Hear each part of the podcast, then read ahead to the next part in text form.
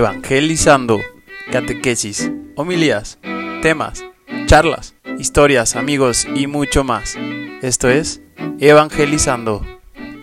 Si nosotros nos vamos a leer el libro del Génesis, pues vemos que pues uno de los primeros las primeras criaturas, seres vivos que Dios creó, pues fueron los animales. Vamos viendo cómo el Señor va haciendo la creación. Primero pues separa la luz de las tinieblas, posteriormente va disponiendo pues el lugar, las aguas, las plantas, y entonces empieza a generar la vida, los animales marinos, los animales terrestres, y cuando lo hace Dios lo dice, lo ve y dice, esto es bueno, esto es bueno. Ya posteriormente crea al ser humano, y cuando ve toda la creación en conjunto, es decir, toda aquella armonía que Dios había dispuesto, pues lo ve Dios y dice que es muy bueno. Esta armonía que Dios ha dado es muy buena. Ahora, podríamos pensar que este escrito de la Biblia podría estar peleado con la ciencia, sobre todo ustedes que saben bien de medicina, de biología, dicen, pues no, padre, a ver, el desarrollo de toda la vida en el mundo no se pudo haber dado en dos, tres días. Y podríamos pensar que no tiene sentido. Pero ¿dónde está la armonía? San Agustín nos da una clave. San Agustín nos dice, la Biblia nos dice cómo llegar al cielo, no cómo se mueve el cielo. Porque a veces pensaríamos que pues, el universo fue creado literalmente en siete días. No porque la Biblia no diga la verdad, pero la Biblia nos dice la verdad para llegar al cielo. Digamos que la verdad científica nos toca a nosotros investigarla, conocerla. Entonces hay que entender que Dios utiliza o se basa en la cultura y en la historia de las personas para decirnos el camino para el cielo. Y entonces este haber creado en siete días de alguna forma es una manera como las personas en esa época percibían la creación, pero por medio de eso Dios nos quiere mostrar verdades. Una, Dios lo creó todo. Dios es el creador de todo. Ya como lo fue haciendo paso a paso, bueno, pues eso vamos a tener que investigarlo. Vamos a irlo conociendo poco a poco. Y también nos dice una cosa muy importante. Uno podría pensar, cuando Dios dispuso a Adán y Eva en el paraíso, pues dirían, pues estaban ahí sin trabajar, rascándose el ombligo. Bueno, podríamos preguntar, quién sabe si tendrían ombligo porque no nacieron. Pero Adán y Eva en el paraíso trabajaban. El trabajo es algo bueno. El trabajo es algo querido por Dios desde el inicio. El problema que por culpa de Adán y Eva con la caída, pues el trabajo ya generó cansancio, fatiga. Ahora sí que es culpa de ellos. Bueno, también nosotros luego le abonamos un poquito. Pero el trabajo es algo bueno. ¿Y de qué trabajaban Adán y Eva? Pues Dios dispuso que cuidaran la creación. Cuidaran la tierra, pusieran nombre a los animales. Entonces de alguna forma se dedicaban al cuidado. Dice el Papa Francisco, en un documento que se llama Laudato Si, haciendo referencia a San Francisco de Asís, que veía en la naturaleza y en los animales, pues las criaturas de Dios y como Dios nos amaba también por medio de ellos. Por eso hasta le hablaba al, lobo, le decía hermano lobo.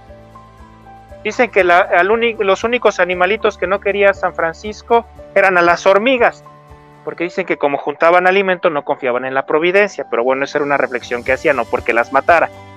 Pero era muy, quería mucho a la, naturaleza, veía en, en ellos la obra de Dios. Y entonces, en este documento, el Papa Francisco dice que el problema es que a veces el ser humano entendió mal cuando Dios dispuso que fuera amo y señor de la creación. Y el ser humano pensó o en algunos lados llegó a pensar que podía hacer uso de ella de manera indiscriminada, hacer un uso indiscriminado de los recursos naturales o hacer un uso descuidado de los animales. Y entonces él, clarifica, el Papa clarifica, que el hecho de que lo haya dispuesto como amo y señor de la creación es para entender lo que Dios hizo al ser humano como un administrador responsable. El ser humano tiene que administrar la creación con responsabilidad. ¿Y esto por qué? Porque tenemos que reconocer que Dios al ser humano le ha dado características especiales. Nos ha dado una inteligencia. Nos ha dado una voluntad. El ser humano puede decidir. Y el ser humano tiene una inteligencia que le permite desarrollar ciencia y técnica. Quizás ustedes lo sabrán mejor que yo, pero los animales no desarrollan medicina. Digamos que los animales, pues quizás de manera muy básica, pero profundamente no se curan entre ellos. Es el ser humano el que desarrolla con su inteligencia la medicina. ¿Para qué? Pues para curar. Y en ese sentido, desarrolla la medicina veterinaria por este don que Dios le ha dado, que es la inteligencia, para poder sanar y curar a los animales, para poder hacer, para poder cuidarlos, para poder hacer un uso responsable de ellos. Entonces, es una responsabilidad que tenemos como seres humanos, el cuidado de la creación. Y los animalitos, bueno, animalitos, animalotes, a unos les gustan más grandes, a otros les gustan más chiquitos, como criaturas de Dios, pues Dios los ha dispuesto también para que den gloria en el cumplimiento de sus funciones.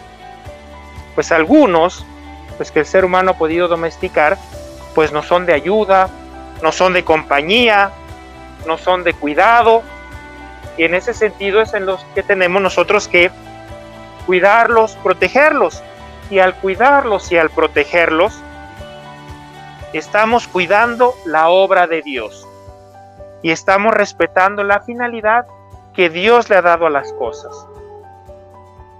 Pero también de alguna forma, en el cuidado a los animales, Dios también va formando nuestro corazón para el cuidado de toda la creación y el cuidado de nosotros como hermanos. Una persona que maltrata animales y que no es sensible al sufrimiento de los animales, es muy fácil que sea también insensible al sufrimiento humano. Y es fácil que pueda hacer daño a los demás. Una persona que es sensible y cuidadoso del sufrimiento de los animalitos, busca evitarlo, busca cuidarlos, protegerlos, claro, respetando el lugar que les corresponde, es fácil que también sea sensible con sus hermanos y sea cuidadoso de sus hermanos. A fin de cuentas es lo que Dios quiere, que seamos cuidadosos de toda la obra que Dios nos ha dado, pero también seamos cuidadosos de nuestros hermanos. Es importante entender la creación como una armonía, una armonía con la naturaleza, una armonía con todos los seres de la creación, una armonía con nuestros hermanos, una armonía con Dios, porque Dios así lo hizo desde el principio, en armonía. Pues en este día que estamos celebrando esta labor tan noble de la medicina veterinaria, que estamos celebrando también, pues que se cumplen 15 años de este inicio, pues sepan eso, que en su labor día a día, en esta labor del cuidado médico de los animales, también dan gloria a Dios. También se santifican. Cada uno de nosotros nos santificamos en el cumplimiento de nuestra vocación. Y ustedes en el cuidado y en la enseñanza de esta labor, si lo ofrecen con amor, unidos a Dios, ahí encuentran también la santidad y al mismo tiempo se encuentran con Dios. Si yo voy, por ejemplo, a un museo y veo un cuadro muy hermoso, una obra de arte muy hermosa, ¿qué digo? Qué grande es el artista, qué grande es el pintor. Y lo admiro en su obra aunque no lo conozca. Pues yo me imagino que el ver toda la riqueza y la hermosura del reino animal, pues de alguna forma es encontrarse con cosas muy hermosas. Y entonces el admirar la belleza y la hermosura de la naturaleza es admirar al autor de la naturaleza. Y es admirar a alguien que hizo las cosas grandiosas, hermosas y ordenadas. En el encuentro con la creación nos encontramos con la grandeza del Creador.